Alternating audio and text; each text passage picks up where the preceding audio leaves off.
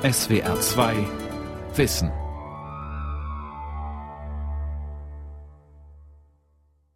Mit der SWR 2 Aula und dem Thema Der demokratische Staat und die digitale Gesellschaft am Mikrofon Ralf Kaspari. Wir haben mittlerweile zwei politische Kommunikationskulturen. Die eine ist die traditionelle, die im Parlament stattfindet, im Fernsehen bei Talkshows oder bei der herkömmlichen Kommunikation der Politiker mit Bürgern und Bürgerinnen. Die andere, das ist die digitale, die Empörungskultur auf Twitter oder Facebook, die Schwarz-Weiß-Malerei in den sozialen Medien, die rasant und unkontrollierbar ist. Und genau diese neue digitale Kultur könnte den demokratischen Staat gefährden, weil sie völlig andere Kommunikations- und Entscheidungsstrukturen etabliert. Welche Chancen hat also der liberale Staat? Antworten gibt der Politikwissenschaftler Professor Emeritus Ulrich Sarcinelli. Die Diagnose scheint klar, zumindest aus juristischer Sicht.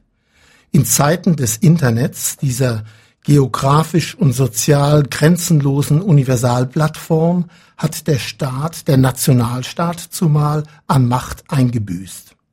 Das gilt für seine drei Kernelemente, für das Staatsgebiet, das Staatsvolk und für seine Staatsgewalt. Von Kontrollverlusten und Staatsversagen ist deshalb allenthalben die Rede von Souveränitätseinbußen und Legitimitätsdefiziten. Wird der Staat also in Zeiten des digitalen Wandels zum Auslaufmodell, zu einem postfaktischen Phänomen, um das Wort des Jahres 2016 aufzugreifen?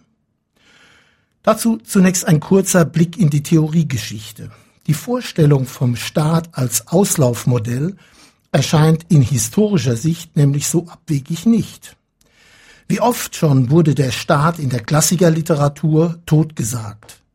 Man denke an Fichte, an Marx und Engels und an Friedrich Nietzsche, auch und vor allem an den einflussreichen Karl Schmidt, der war zwar ein Verächter der Weimarer Demokratie, zugleich aber ein ebenso schillernder wie intellektuell brillanter Staats- und Völkerrechtler. Schmidt prognostizierte den Untergang des Staates. Im Übergang zur liberalen Massendemokratie sei der Staat als Träger der souveränen Staatsgewalt einem Ansturm vieler Kräfte und Mächte ausgesetzt. Im gesellschaftlichen Pluralismus schwinde der Dualismus von Staat und Gesellschaft und damit ein zentrales Unterscheidungsmerkmal des Politischen. Schmidts Befund, dass das Politische weit mehr ist als das Staatliche, gilt heute und zwar mit Blick auf innerstaatliche wie auf zwischenstaatliche und multilaterale Politikverpflichtungen als eine Binsenweisheit. Chantal Mouffe, eine an der Universität Westminster lehrende belgische Politiktheoretikerin, greift zwar die kulturkritischen und polarisierenden Überlegungen von Karl Schmidt auf, sie kritisiert zugleich aber die These vom Niedergang des Staates und fordert die Schaffung einer lebendigen Sphäre des öffentlichen Streits. Der Staat sei keineswegs ein postnationales Auslaufmodell. Sie wendet sich damit gegen den Traum progressiver Gesellschaftswissenschaftler von einer versöhnten Welt, in der Macht, Souveränität und Hegemonie als überwunden gelten. In ihrer jüngsten Streitschrift spricht sie sich sogar für einen linken Populismus aus mit klaren Frontlinien und Polarisierung. Chantal Mouffe stellt damit den linken Populismus auf rechte Füße und bringt den Nationalstaat gegen Brüssel in Stellung. Über die Auswirkungen eines solchen Konzepts von Affektpolitik lässt sich sicherlich trefflich streiten. Hier interessiert vor allem ihr Plädoyer für eine Renaissance des Nationalstaats als zentralem Ort des Politischen. Vermissen wir inzwischen tatsächlich den Leviathan, den Staat als durchsetzungsfähige Ordnungsmacht mit Gewaltmonopol? Nicht nur die anhaltende Debatte über die Flüchtlingsfrage gibt der Diskussion über Staatsversagen und Steuerungsverlust immer wieder Nahrung. Gleiches gilt für die Unfähigkeit zur Regulierung der internationalen Finanzmärkte, für die Klimapolitik und viele anderen Politikfelder. Hier werden nicht nur die Grenzen rein staatlicher Handlungskompetenz deutlich, sondern auch die Grenzen im Rahmen europäischer und multilateraler Regelungen. Ich möchte zunächst aufzeigen, wie sich Staatlichkeit gewandelt hat und warum der Staat dennoch die zentrale demokratische Legitimationsinstanz bleibt. In einem zweiten Schritt gehe ich der Frage nach, warum es so schwierig ist, demokratische Regeln für den digitalen Kapitalismus durchzusetzen und eine digitale Kommunikationsgesellschaft politisch zu gestalten. Wir leben in einem Zeitalter hoher Unsicherheit, in einer Zeit, in der Rechtsstaatlichkeit nur in einem Geflecht von nationalen und supranationalen Regelungen geschützt werden kann, wo die Kontrolle der Staaten über ihre Ressourcen trotz Steuerhoheit und Gewaltmonopol zunehmend eingestrengt wird. In einer Zeit aber auch, in der die Widerstände gegen Souveränitätsverluste national und international zunehmen. Die Probleme im Zusammenhang mit dem Brexit haben das Bewusstsein für die Bedeutung transnationaler Verflechtung, vor allem auf der europäischen Ebene, erneut vor Augen geführt. Und dennoch, demokratische Legitimation erfolgt weitgehend auf nationaler Ebene. Auch dafür ist der Brexit ein dramatisches Beispiel, im Guten wie im Schlechten.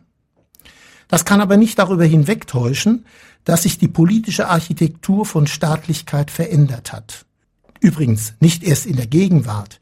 Die Unterscheidung zwischen Staatlichkeit und Souveränität begleitet die deutsche Geschichte seit der Reichsgründung. Neben der gesamtstaatlichen Souveränität des Bundes haben die Glieder, die Bundesländer in Deutschland, ihre Staatlichkeit behalten bis heute. Das zeigt der deutsche Föderalismus mit seinen bisweilen mühsamen Kooperations- und Entscheidungsmechanismen. Wenn es um staatliche Ordnungen geht, sind wir vielfach mit einem komplexen Patchwork von Verträgen und Mitgliedschaften konfrontiert, mit jeweils eigenen Normen und Regeln. Von der engen Einbindung Deutschlands in den Europäischen Staatenverbund ganz zu schweigen. Es gibt also viel mehr und ganz andere Arrangements hoheitlicher Herrschaft als den Nationalstaat. Verfassungsrechtlich bringt diese Entwicklung zwangsläufig eine Art Verantwortungsdiffusion mit sich. Wir nehmen das, salopp ausgedrückt, nicht selten als politisches Verantwortlichkeitsdurcheinander wahr. Das ist alles andere als trivial, denn die Zuschreibung von Verdiensten wird ebenso erschwert wie die gezielte politische Sanktionierung im Wege demokratischer Wahlen. Letztlich geht es um eine veränderte Architektur moderner politischer Ordnungen. Nach diesen Hinweisen auf die jüngere staats- und politiktheoretische Debatte bleibt ein gemischter Eindruck. Zu tun haben wir es heute mit sehr unterschiedlichen Staatsauffassungen und Souveränitätskonzepten. Sie reichen von Versuchen, den Staat als Ort des Politischen zu reanimieren, bis hin zu postnationalen Abgesängen auf den Staat. Und dazwischen steht ein bunter Strauß mit differenzierten Arrangements hoheitlicher Herrschaftsausübung. Das alles gilt es in den Blick zu nehmen, wenn über die Rolle des Staates im Internetzeitalter nachgedacht wird. Halten wir zunächst einmal fest, Staatlichkeit verändert sich. Der moderne Staat ist Teil eines multinationalen verflochtenen Systems, aber der Staat verschwindet nicht einfach. Was bedeutet das für die Gestaltung eines Gemeinwesens in Zeiten der Digitalisierung? Meine These ist, auch in der globalisierten und digitalisierten Welt löst sich die politische Geografie nicht auf. Der Staat ist die zentrale Legitimationsinstanz. Trotz Transnationalisierung bleibt der Staat auch in Zeiten der geografisch unbegrenzten medialen Universalplattform Internet der maßgebliche kommunikative Bezugsrahmen für politische Akteure ebenso wie für uns Bürger. Denn öffentliche Diskurse über politische Themen finden ganz überwiegend innerhalb nationaler Gemeinschaften statt. Selbst in der Europäischen Union kann von einer entwickelten europäischen Öffentlichkeit keine Rede sein. Auf nicht absehbare Zeit kann deshalb nur im staatlichen Kontext beides gelingen. Eine für die solidarische Produktion kollektiver Güter notwendige Sozialintegration und eine für die Durchsetzung bindender Entscheidungen erforderliche Systemintegration. Bei allen Integrationserfolgen gilt dies sogar für die Staaten der Europäischen Union. Noch einmal. Trotz internationaler Kooperation, Verflechtung und Verantwortungsteilung unterliegt demokratische Politik in letzter politischer Konsequenz nur im staatlichen Kontext dem Gebot von Zustimmungsabhängigkeit und Begründungspflicht. Beides ist Grundlage von Legitimation durch Kommunikation und hier stehen die Medien mit ihrem Auftrag zu informieren, zu orientieren und zu bewerten in einer besonderen Verantwortung. Öffentlichkeit herzustellen, die Grundlage für den freien Austausch von Informationen und Meinungen zu schaffen, das verlangt allerdings mehr als die Bewirtschaftung von Aufmerksamkeit, nämlich die Wahrung von öffentlicher Verantwortung. Nun ändern sich die Spielregeln des Kommunikationsbetriebs im Zuge der Digitalisierung dramatisch. Wir kennen das zwar aus den großen Umbrüchen in der Mediengeschichte, die oft mit gesellschaftlichen und politischen Verwerfungen einhergingen. Umso mehr stellt sich die Frage, was der Staat bei der Steuerung und Gestaltung der Kommunikationsverhältnisse heute tun kann. Zunächst einmal unterliegt er Einschränkungen, die sich aus der Verfassung ergeben. Denn Informations- und Meinungsfreiheit, eine staatsunabhängige Presse und alle damit verbundenen institutionellen Voraussetzungen das alles gehört zur DNA freiheitlicher Gemeinwesen.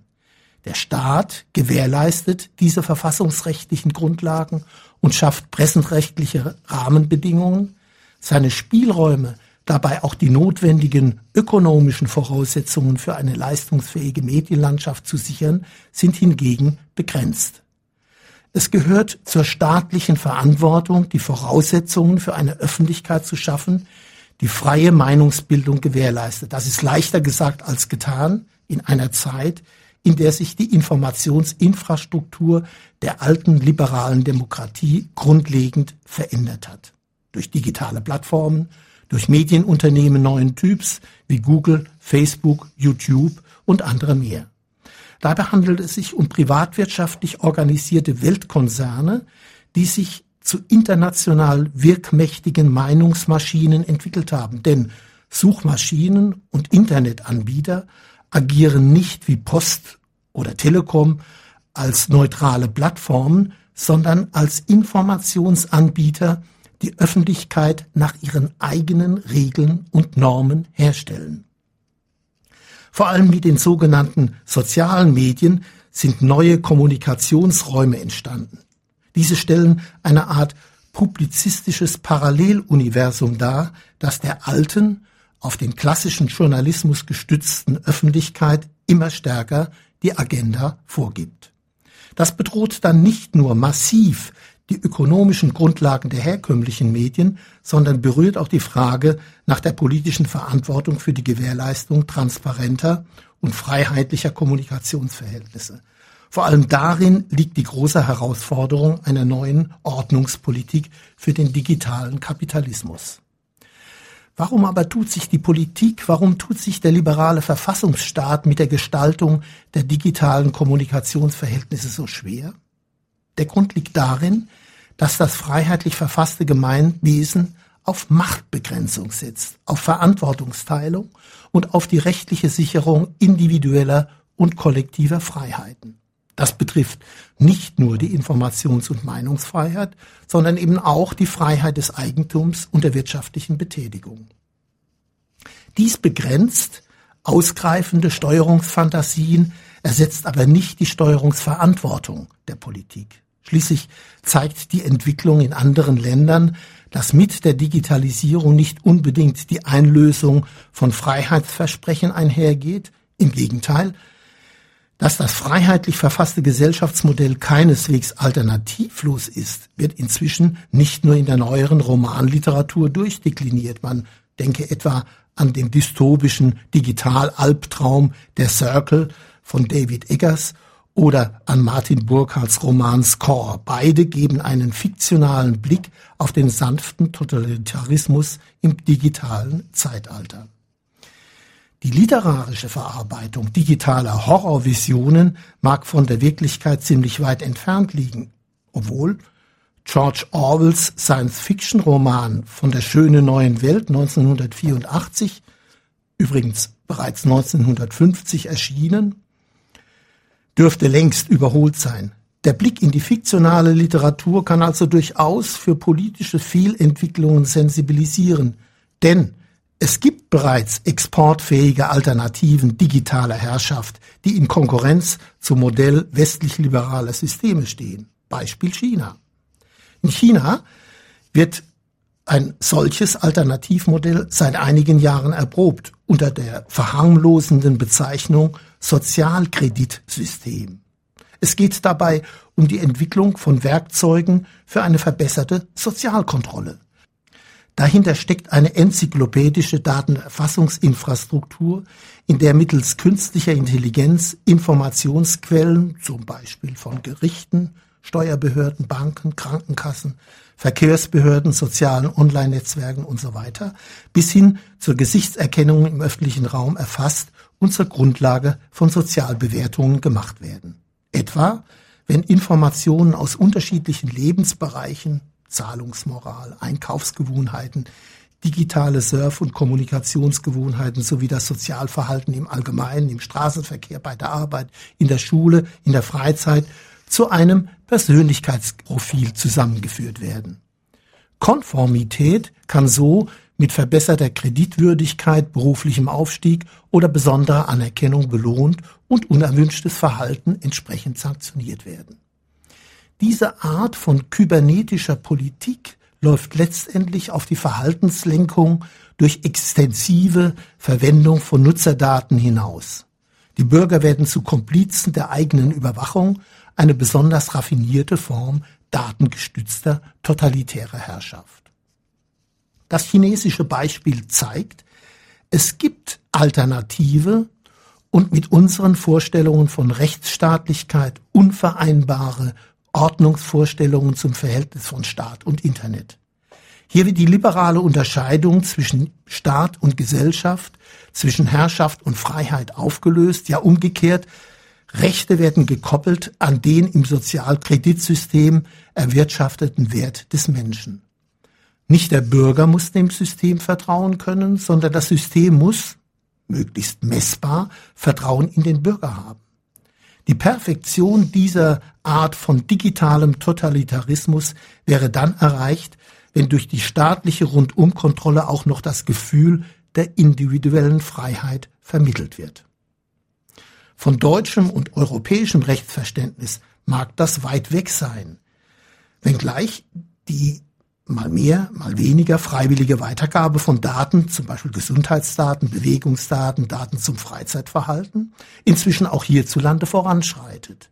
Auch hier ist Verhaltenssteuerung durch Informationsgewinn intendiert und Gratifikationen werden mit der kommerziellen Nutzung individueller Daten bezahlt. Umso dringlicher sind rechtliche Barrieren. Ein wichtiger Schritt in diese Richtung kann in der verabschiedeten Datenschutzgrundverordnung gesehen werden, die alle Mitglieder der EU dazu verpflichtet, durch entsprechende Rechtsvorschriften das Recht auf den Schutz personenbezogener Daten mit dem Recht auf freie Meinungsäußerung und Informationsfreiheit in Einklang zu bringen. Insgesamt aber scheint die Verunsicherung auf staatlicher Seite, was den Umgang mit den digitalisierten Kommunikationsräumen anbelangt, ziemlich groß. Über Jahre und Jahrzehnte hat der Deutsche Bundestag bereits eine Reihe von Enquete-Kommissionen zu Fragen der Medienentwicklung und Digitalisierung in Gang gesetzt. Zuletzt die Enquete-Kommission Internet und digitale Gesellschaft in der letzten Legislaturperiode. Erneut und mit hohen Erwartungen befrachtet dürften zwei aktuelle Initiativen der Bundesregierung sein. Das ist zum einen die Einrichtung eines international prominent besetzten Digitalrats, der politisch beratend tätig werden soll. Ebenfalls in einer Frühphase des Aufbaus befindet sich das Weizenbaum-Institut für die vernetzte Gesellschaft. Es firmiert als das Deutsche Internetinstitut und soll aktuelle gesellschaftliche Veränderungen, die sich im Zusammenhang mit der Digitalisierung abzeichnen, untersuchen und künftige politische und wirtschaftliche Handlungsoptionen skizzieren. Offenbar besteht in der Politik erheblicher Beratungsbedarf. Zu grundlegend und umfassend sind doch die mit der Digitalisierung verbundenen Herausforderungen. als dass sich mit Schnellschüssen oder mit einem politischen Twittern angemessene Antworten auf die Probleme finden ließen. Wir werden uns wohl auf eine längere Phase evolutionärer Entwicklung mit allseitigen Anpassungs- und Lernprozessen einstellen müssen. Dabei sprechen historische Erfahrungen mit der Technikentwicklung dafür, dass der Wandel nicht allein technikdeterminiert sein wird, sondern von vielfältigen institutionellen und politisch-kulturellen Faktoren abhängt. Die Horrorvision, dass die digitale Kommunikationsgesellschaft durch und durch nur noch ein Produkt einer durch Algorithmen definierten Computerwelt sein werde, ist jedenfalls mit den Vorstellungen einer offenen Gesellschaft und einer liberalen Demokratie nicht vereinbar. Von einer Epochenwende zu sprechen, scheint nicht zu hoch gegriffen. Digitalisierung bietet neue Möglichkeiten zur Selbstorganisation demokratisch-liberaler Gesellschaften. Gegenüber der allzu euphorischen Vorstellung, die Digitalisierung führe in eine Art Demokratie 4.0, eine Smart Democracy, ist jedoch Skepsis angebracht. Die Zeiten, in denen das Hochgeschwindigkeitsmedium Internet allzu schlichte sozialromantische Vorstellungen von individueller Autonomie und Demokratisierung beflügelt hat, scheinen vorbei zu sein. Ich erinnere mich an frühe Studien zur Computerdemokratie aus den 70er Jahren bereits. Oder in jüngerer Zeit an die Partei Die Piraten und an die von ihr angestoßene Debatte über Liquid Democracy. Die Piraten vermochten den programmatischen Anspruch von Totaltransparenz und digitaler Verflüssigung politischer Prozesse innerparteilich nicht einmal selbst einzulösen. Inzwischen ist die Partei von der politischen Bildfläche fast verschwunden. Das Netz mag den Glauben nähren, man könne die traditionellen Eliten durch eine neue digitale Polis ersetzen, die ohne die alten Institutionen der Repräsentativdemokratie auskäme. Das Internet erleichtert zwar den Informationszugang, die Erreichbarkeit und den kommunikativen Austausch innerhalb und mit der Politik, das Netz kann aber auch zu einem Stressfaktor werden. Mehr und mehr wird die eher zeitintensive demokratische Willensbildung und Entscheidungsfindung einem medien- und netzgetriebenen Reizreaktionsdruck ausgesetzt, nicht selten im Twitter-Modus.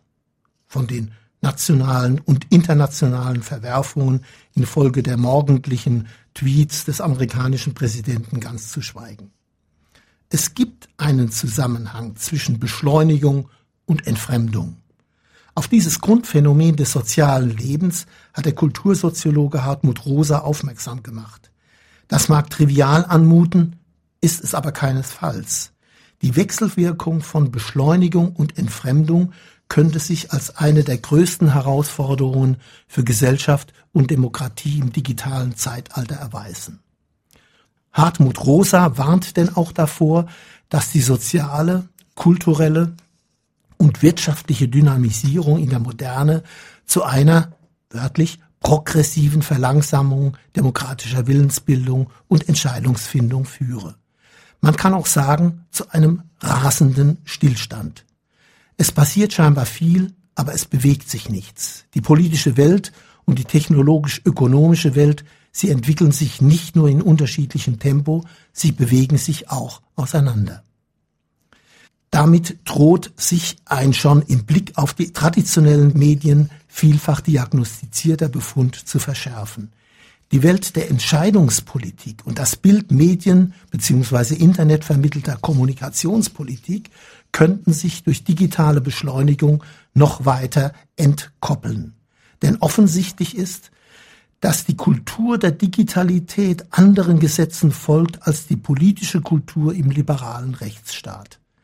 Wie bei jeder medientechnologischen Revolution bleibt deshalb die Ambivalenz, dass auch die digitale Beschleunigung politische Aufklärung ermöglichen und zugleich die Chancen für kollektive Täuschung erhöhen kann.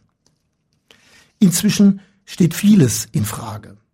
Das betrifft die für eine freiheitlich verfasste Gesellschaft konstitutive Rolle der Medien insgesamt und es betrifft das Informationsverhalten des Publikums, das sich zunehmend in Teilpublika zerstreut, meinungskonformer Spezialangebote bedienen und in abgeschotteten Kommunikationsräumen die Bestätigung der eigenen Position finden kann. Und seien sie noch so absurd. Dabei ist nicht ausgeschlossen, dass sich mit der Digitalisierung, mit den Möglichkeiten, sich überall und jederzeit über alles Informationen zu verschaffen, auch das Gefühl einer gut informierten Orientierungslosigkeit einstellt. Voraussetzung für demokratische Meinungsbildung ist aber politische Urteilskraft. Die beruht nicht allein auf Informationen, sondern auf der Fähigkeit, Unterscheidungen zu treffen und Wichtiges von weniger Wichtigem zu trennen. Informieren und gewichten, dies vor allem war die Aufgabe von Qualitätsmedien.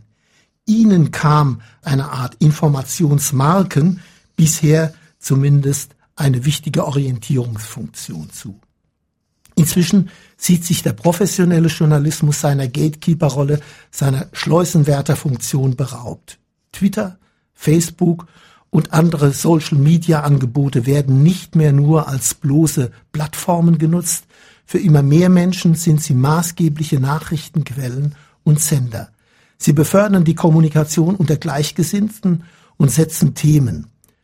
Erinnert sei nur an die im Netz beflügelten Lügepressenkampagnen, an die unzähligen Fake News Debatten und an die Verbreitung von sogenannten Social Bots. Das sind algorithmusgesteuerte Meinungsproduzenten, mit denen adressatengenau politischer Einfluss ausgeübt wird. Die Europäische Union warnt denn auch im Vorfeld der Europawahlen vor hybriden Bedrohungen und Masseninformationskampagnen im Internet und sie schlägt einen Verhaltenskodex für Plattformbetreiber mit klaren Kennzeichnungsregeln und Kennzeichnungssystemen für Bots vor. Auch hier ist der demokratische Rechtsstaat herausgefordert, denn heute schon sind falsche Tatsachenbehauptungen durch den Artikel 5 des Grundgesetzes eben nicht gedeckt. Als meinungsbildende und Orientierung gebende publizistische Marken müssen die traditionellen Medien ihren Platz in einem multimedialen digitalen Markt erst noch finden. Inzwischen ist viel von der Besinnung auf professionell journalistische Prinzipien die Rede, von neuen digitalen Fact-Checking-Instrumenten, von Recherchenetzwerken und vielem anderen mehr. Dass die unter der US-Administration unangemessen kritisierte amerikanische Elitepresse neuerdings wieder verstärkt Abonnentenzuspruch verzeichnet, lässt auf die Selbstkorrekturfähigkeit von Mediendemokratien hoffen. Vielleicht ist es dann doch zu alarmistisch, vor einem Kommunikationsinfarkt zu warnen und gleich von Empörungsdemokratie oder von einer Entwicklung zur Erregungsdemokratie zu sprechen. Solche pauschalen Zeitdiagnosen mögen zwar Talkshow-tauglich sein, doch lenken sie von der großen politischen Aufgabe ab, eine neue Legitimationsarchitektur für die digitale Kommunikationsgesellschaft zu entwerfen. Es geht um Politik im Netz und Politik für das Netz. Eine Politik, welche die Grundlagen der offenen Gesellschaft schützt und liberale Verfassungsstaatlichkeit nicht gegen, sondern in und mit der digitalen Welt sichert. Das war die SWR2 Aula von und mit dem Politikwissenschaftler Professor Emeritus Ulrich Sarcinelli. Das Thema hieß Der demokratische Staat und die digitale Gesellschaft. Sie können diese und alle anderen Aula-Sendungen nachhören und nachlesen. Infos dazu finden Sie auf unserer Homepage www.swr2.de-wissen.